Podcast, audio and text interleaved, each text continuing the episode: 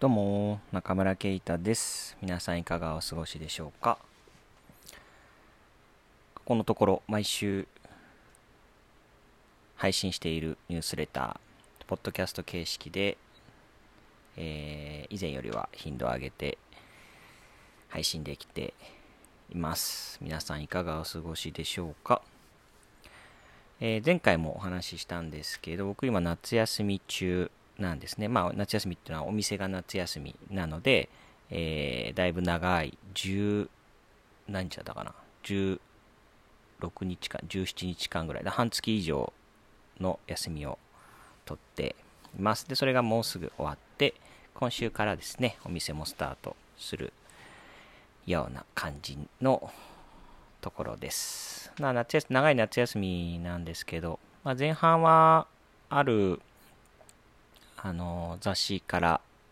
記事の執筆の依頼をもらっていたのがあって、それを集中的に調べ物したり、執筆をしたりっていうことを前半最初の3分の1ぐらいかな、はしていて、で、それが一段落してからは、あの、まあ、前も話したかもしれないけど、まあ、のんびりしつつ、で、まあ、僕は基本的には、あの、休み、普段からそうですけど、休みっていうと、いろいろ、えか調べ物したり、考え事したり、で、それを、えー文章なり、こうやってこう、発信なりでまとめたりっていうのが、大体こう、休みの過ごし方で、まあ、今回長い休みがあるので、いつもよりもじっくり本を読んだり、えーたまに出かけて映画を見たり、まあ、かなりゆっくりなペースで毎日を日々過ごしている。そんななかなかいい夏休みを過ごしましたコロナでねいろんな予定がキャンセルになったりキャンセルしたりっていろいろあったんで余計それで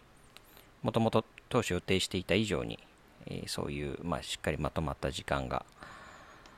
取れたかなっていう、まあ、取ったかなっていうところもありますね。はい。まあ、もう少ししたらお店も始まるので、そしたらまたお客さんとかといろいろ話すこともあって、なんか日常にもと戻っていくのかなっていうのを考え始めたところでございます。世の中的にはこれからお盆なので、これから夏休みっていう方も多いと思いますが、皆さん良いお盆とか夏休みを過ごしてくださいね。で、今日は何の話をするかっていうのを思っていて、最近こう、すごく差別というものについて、この夏休み含めてすごくこう学んでいるというか考えているんでまあその何もこう結論とかまとまった話があるわけじゃないんですけどなんとなくその自分の中でこうなんだろうこういろんなものを知らなければ学ばなければと思って吸収していることみたいなことうん、なんかその学ぶということはどういうことだろう差別を学ぶ知るってどういうことだろうみたいなことを、まあ、いつかこういつかっていうかなんかこうしっかり言語化するみたいなこともしなければならないんだろうと思いながら、まあ、全然そういう段階ではないのでつらつらと思ったことをちょっと喋ってみようかなって思っているのですがうまくいくかどうかは全然わかんないですね。さっき話したあの、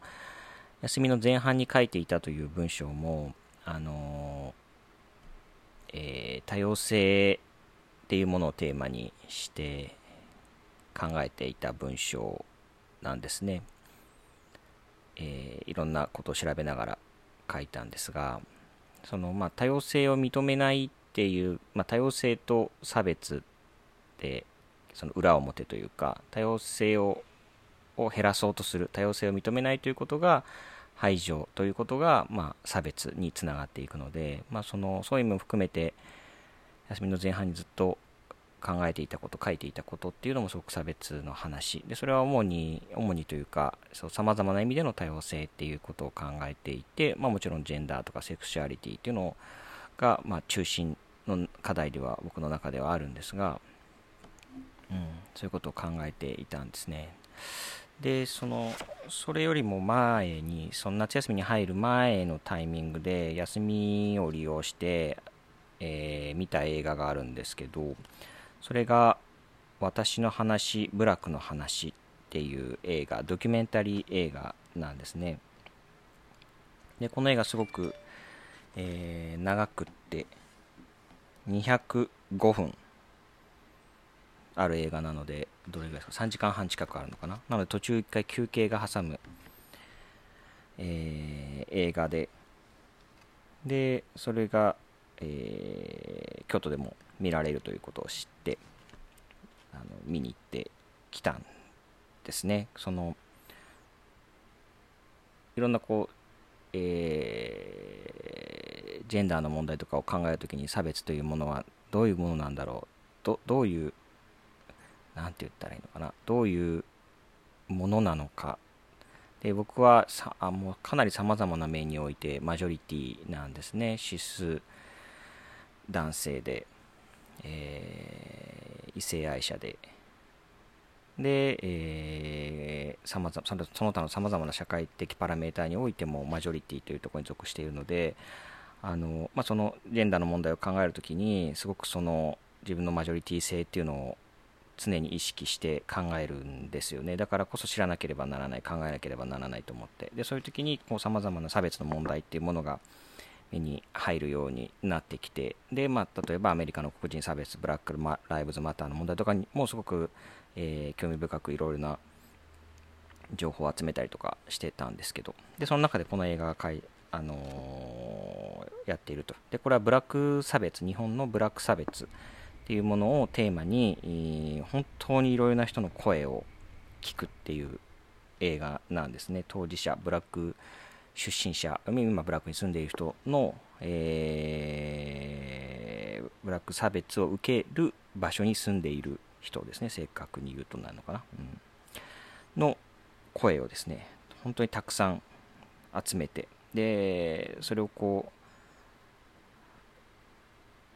うなんだろうこう丁寧に描き取る。で、まあ、それ以外にもさまざまな立場の人、まあ、差別する側の人の声とかも含めて、えー、集めているですね、まあ、ちょっとこの映画のパンフレットが手元にあって、えー、ちょっと最初の説明というかなんですかねこの映画の導入というか解説っていうのかながあるのでちょっと言いますね。かつて日本には得た否認などと呼ばれる先民が存在した1987年明治4年の解放令によって先民身分が廃止されて以降彼らが集団的に住んでいた地域は部落と呼ばれるようになり差別構造は残存した。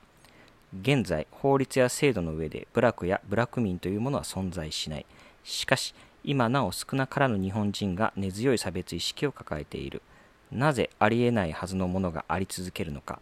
この差別はいかにして始まったのか。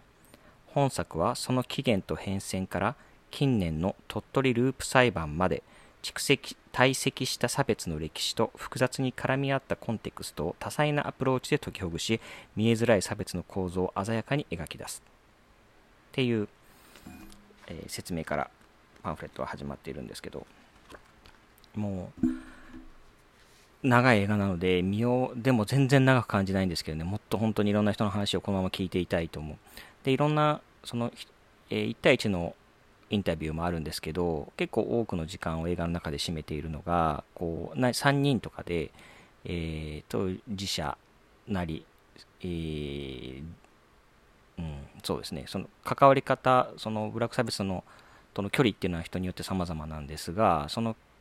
さまざまな立場の人がとにかく、あのー、語り合うシーンをカメラがずっと捉えている。それは集会場みたいなとこだったり学校の教室だったりとかでとにかくこう話し合うこのについて話す。で時にはすごく深刻な形で話されることもあればあの笑いもあるわけですけどそれをとにかく語らう。でそれを撮る。でそれを見せるっていうドキュメンタリーになっていて。あの本当に知らないことが多い。知っていなければならないのに知らないことが多いなっていうことがあって、えー、考えさせられましたね。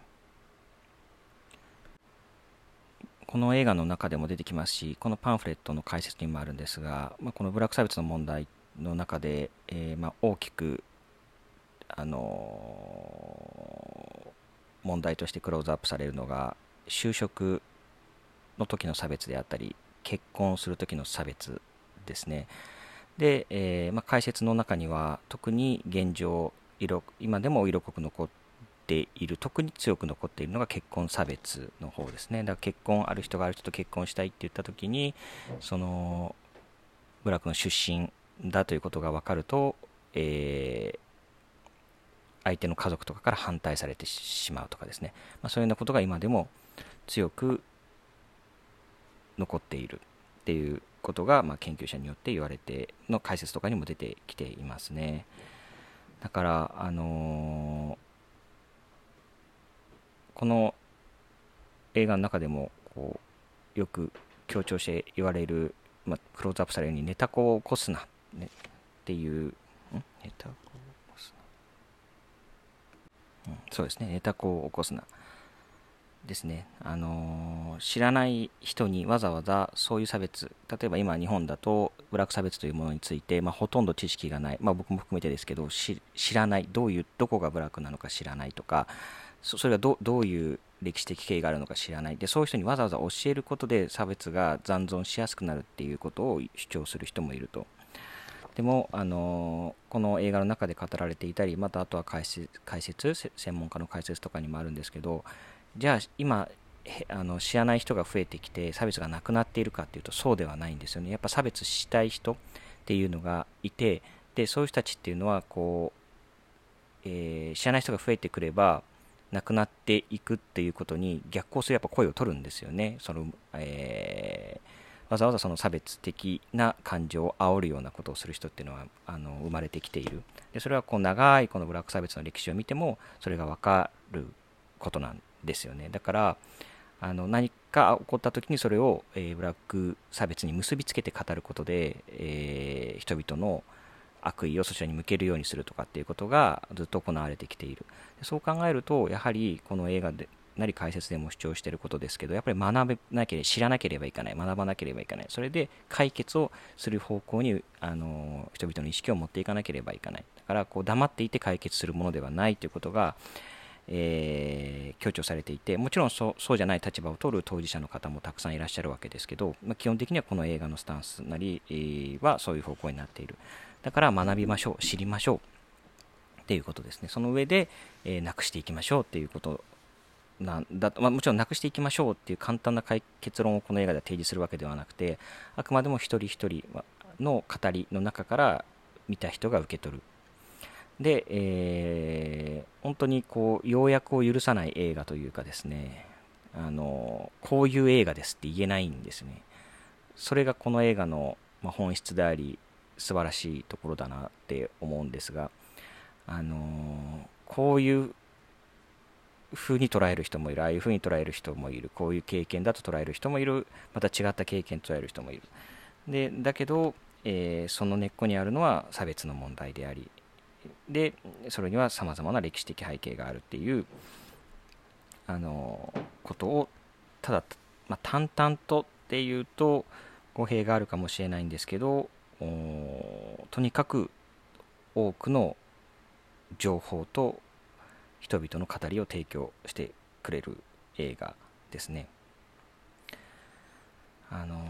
だからこういうふうになんていうんですか例えば見ていてある人がある差別を受けたっていう語りがあった時にそれに対してすごく怒りが湧く。ででもその怒りが湧いたと思ったらしばらくした後の人の別の語りではあその怒りだけでは足りなかったんだとかもしくはその怒りを、えー、なんだろうがいかにあの一面的なえー、怒りしかあの時の語りから受け取れなかったのかみたいなことをすぐにその映画の中でまた反省させられるというか。で、え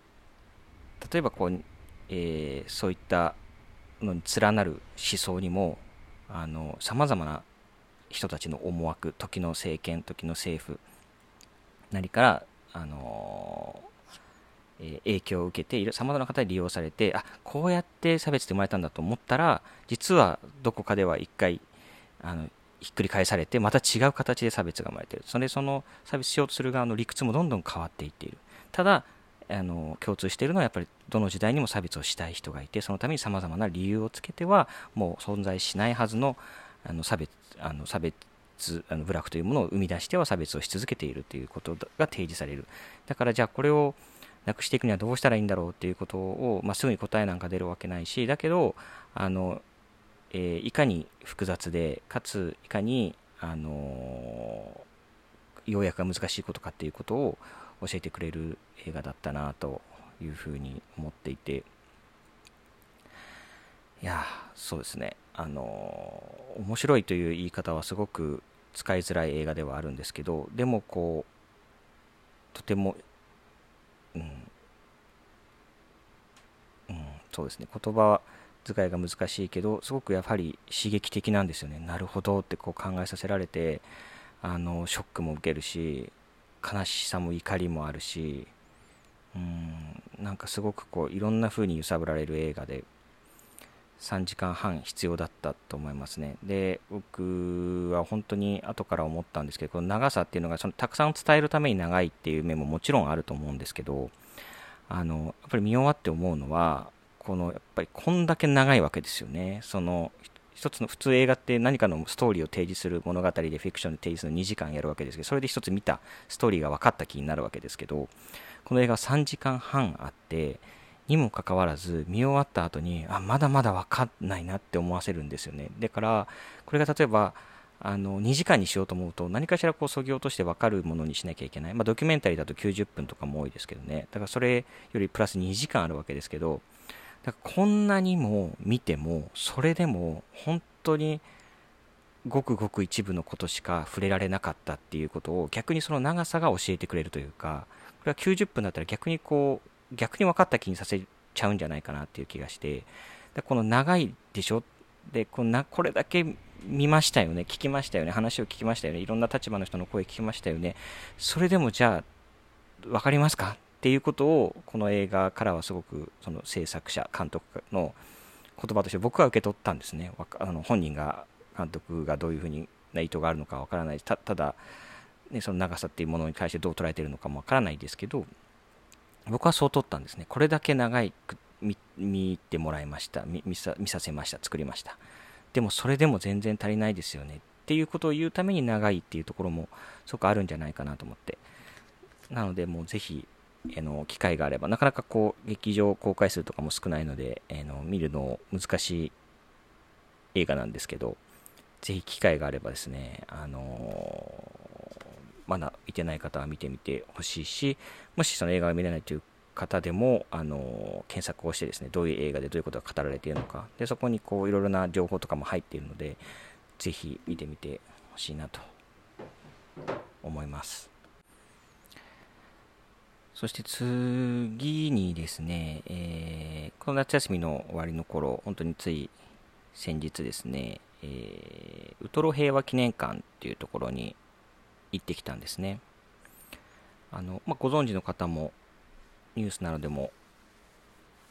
伝えられているのでご存知の方も多いかもしれないんですが京都府の宇治市にウトロ地区と呼ばれる地区があってですねそこに、えー、今年の4月にウトロ平和記念館という施設がですね建物ができたんですねでそこにあのー、訪れて展示を見てきました。はい。で、えー、っと、ご存知ない、聞いてる方でご存知ない方も、あの、いらっしゃると思うので、えー、手元に説明資料みたいのがあるので、あるんですけど、でもあれかな？あんまりこう、コンパクトなのがないんですけど、えー、まあ、そのウタウトロ地区というのは在日コリアンの方々が多く暮らす暮らし暮らしてきた地域なんですね。でその在日コリアンに対する差別排除などの、が、えー、の歴史とですねそのウトロ地区という場所の、えー、経緯などがさまざまにな形で展示されているんですけど、まあ、その場所ウトロ地区というところはかつて、えー、1940年とかに40年頃とかなに、まあ、京都飛行場というものを作るという国の計画があってでそれを作るために、えー、在日コリアンの方が労働者として集められてでその、まあ、集ま集めあの、えー、しその作るためにその労働力として在日コリアンの方々がそこで多く働いたですねでそのために住んだ場所、えー、がそのウトロ地区と呼ばれるところなんですね。で、えー、すごく狭い区画なんですけど、まあ、その中に、えー、在日カレアンの方がたくさん住んで、えー、その工事をし労働者として働いていたわけなんですけどもでその、えー、資料というかその展示とかによるとですねあの、まあ、当時日本には、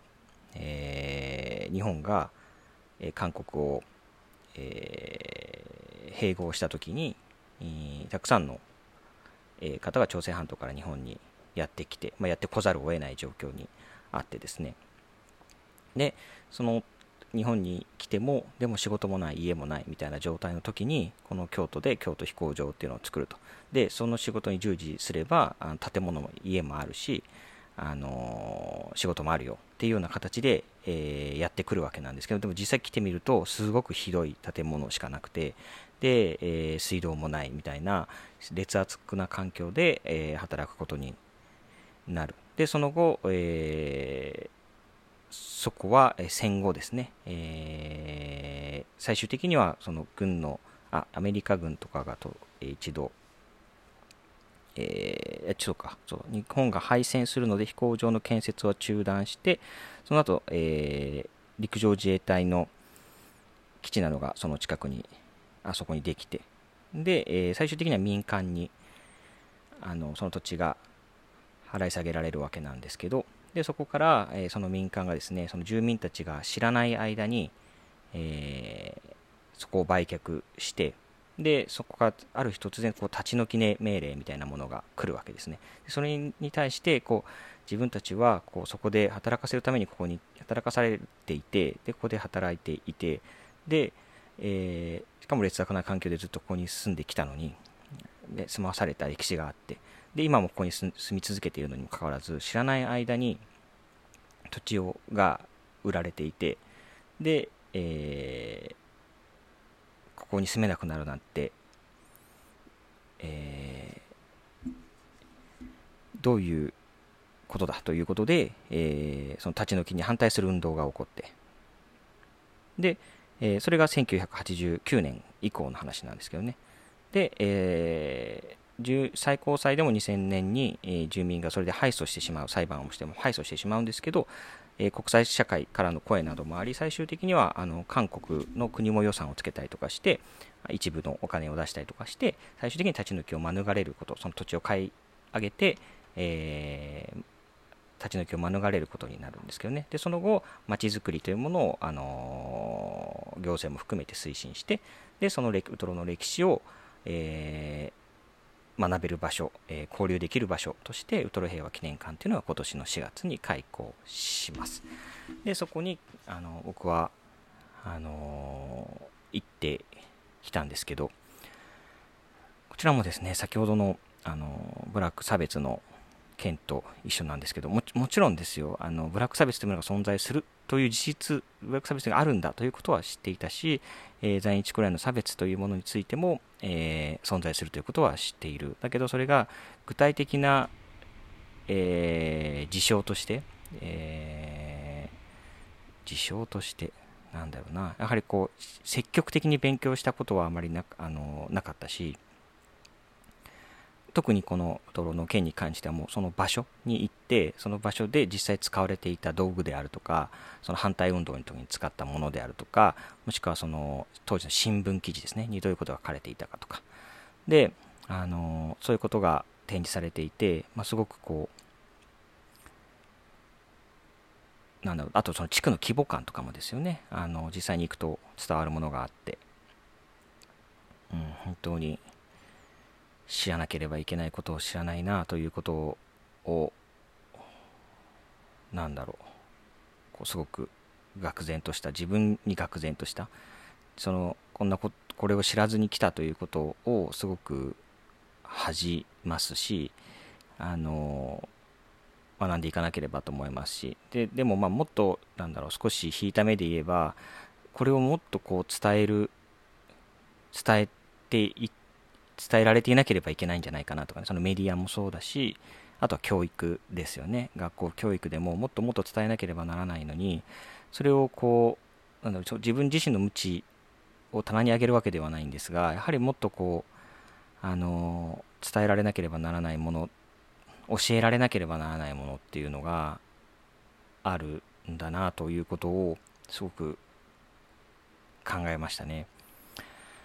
うん、なんかこうそのなんだろう。こう簡単に僕がこんな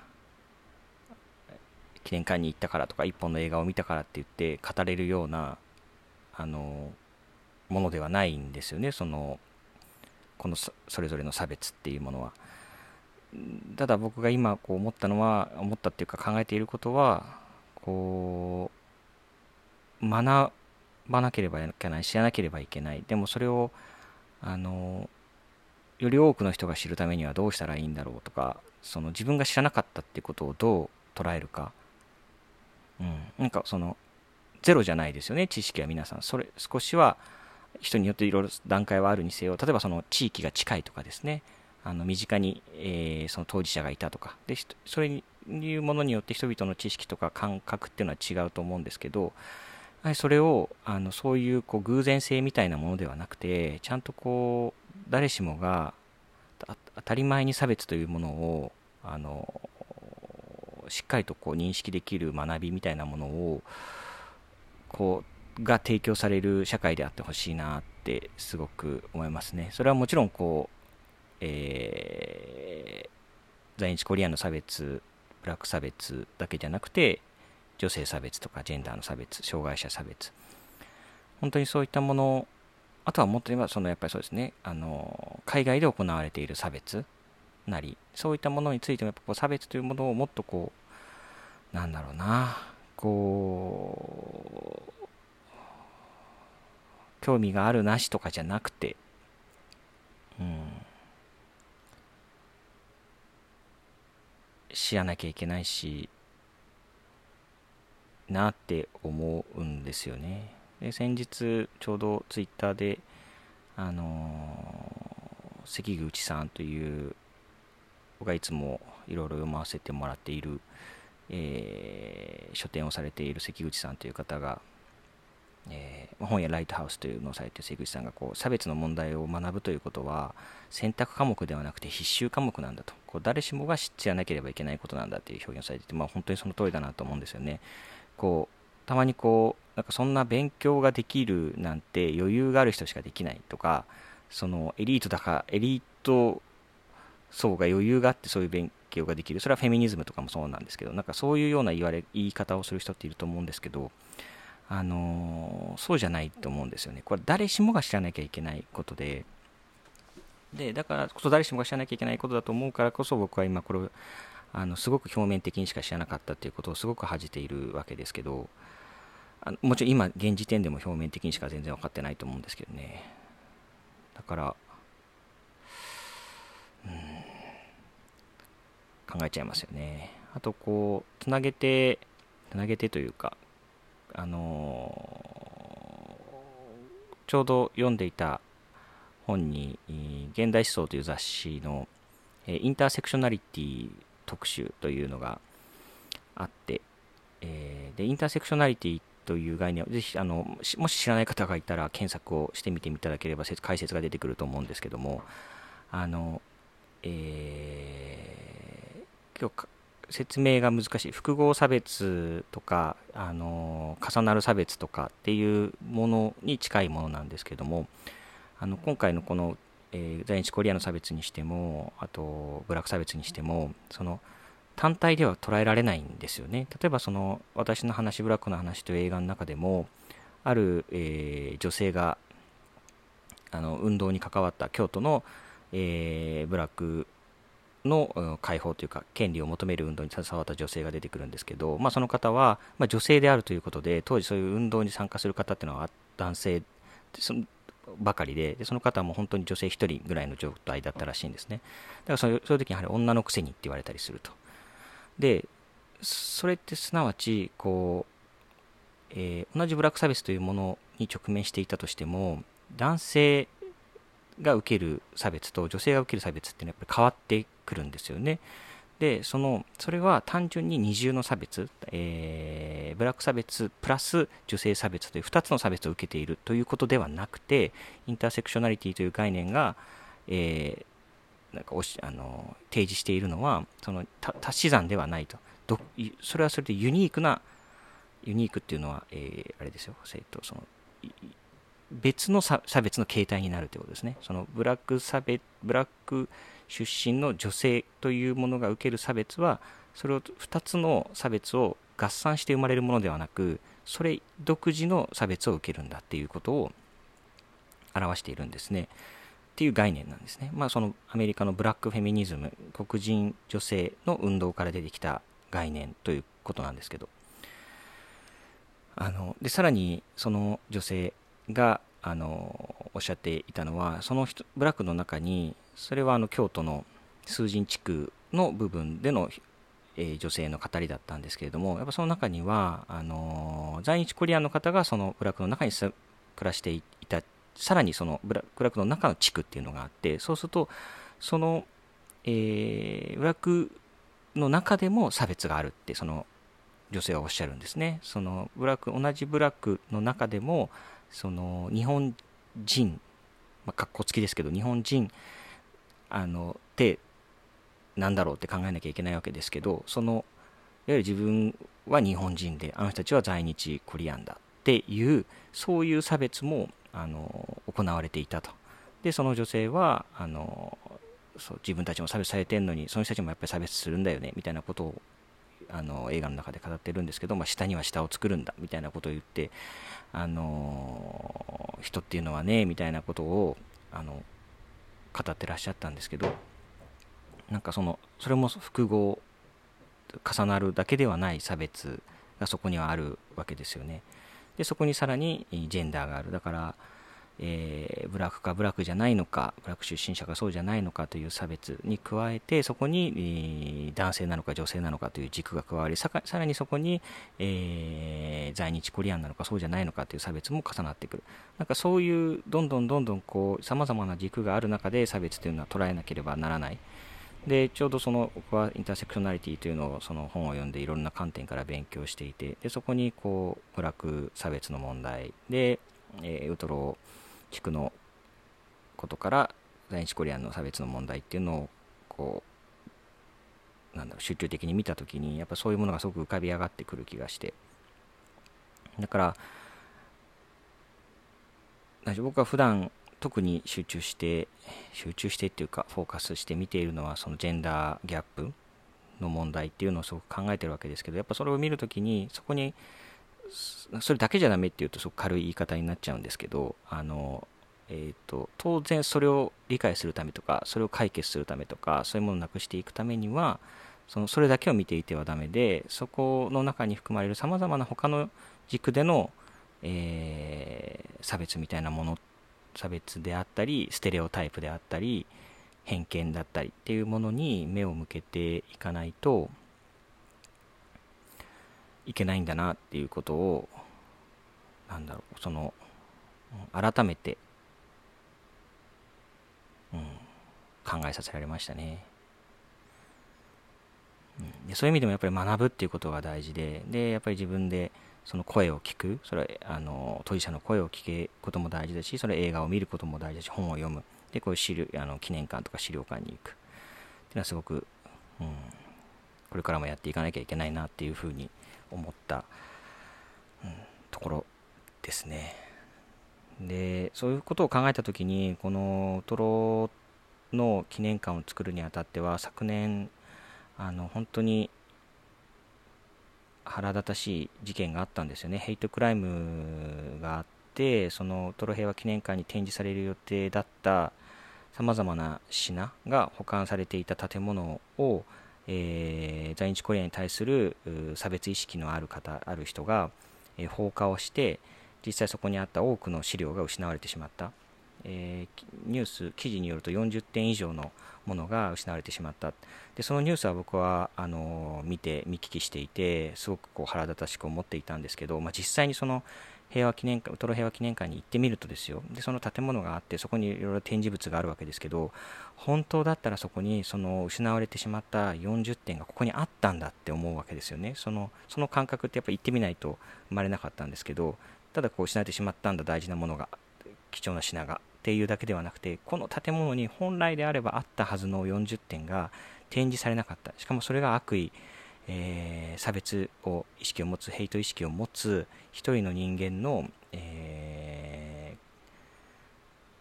ー、放火という犯罪行為によってそれがもう永遠に失われてしまったっていうことに対するこうすごいこう悲しみと怒りみたいなものが出てきてですね。やっぱその伝えていく学んでいくためにはそれを語られることっていうのも重要ですけどやっぱ物が残っていくこととか、うん、資料が残っていくこと当時を伝えるものがあるっていうことがすごく大事なのでやっぱそれを失わせる行為っていうのはもう、えーと、歴史もそうだし人々の意識もそうだしあらゆるものを踏みにじる行為だなと思って、うん、怒りを覚えたんですね。でその怒りをより強く覚えることができた。変な表現ですけどよりちゃんと起これるあのことがちゃんと起これる、うん前よりも強くそこに対する意識でを持ってあの怒りという感情を持つことができるのもやはりそこに足を運んで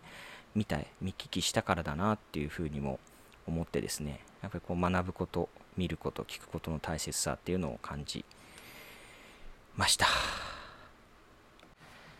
はいなんかあのあまりこううまくまとまってないし僕の中でもまだまだあの簡単にまとめちゃいけないまとめられるものではないようなことをずっとこう考え続けていて学び続けていてでそれをちょっとこう今の時点でですね感じたことを語っておこうと、まあ、自分のためにも語っておきたいと思ってこう言葉で収録をしました、えー、聞いてくださった方がどういうふうに感じるかわからないですがもし何か思うところがあればお便りぜひください。まあ、Twitter で、えー、もいいですし、直接、あの、の方はお便り形でも、あとメールでこのニュースデータ取ってくださっている方は、メール返信、返信ボタンからも僕に届くようになっているので、そちらからでも構いませんが、何か、なんだろうな、考えること、まあ僕が、例えば、すごくこういう視点も考えてみたらどうですかとか、えっと、うん、そういうのがあったとか、もしくは経験とか、そういうのがあったらぜひ教えてください。僕はですね、ずっとこう考え続けたいと、勉強し続けたいと思って、でまあ、それだけじゃダメだと思うんですけどね、うん、できることも考えていきたいと、うん、思っております。はい。で、それ以外にもですね、ぜひ、あのー、最近お便りがなくて寂しいので お便りくださいで、特にあの、お悩み相談ですね。お悩み相談も、お悩みがないとお悩み相談できなくて、最近全然お悩みに回答できてないのは、お悩みがない、来ないからなんです。はい。ぜひ、お悩みがある方は、あの、よかったら送ってください。えー、今回も聞いてくださってありがとうございました。まだまだ暑い日が続きますが、皆さんどうかお体気をつけてくださいね。はい、ではまた次回、ありがとうございました。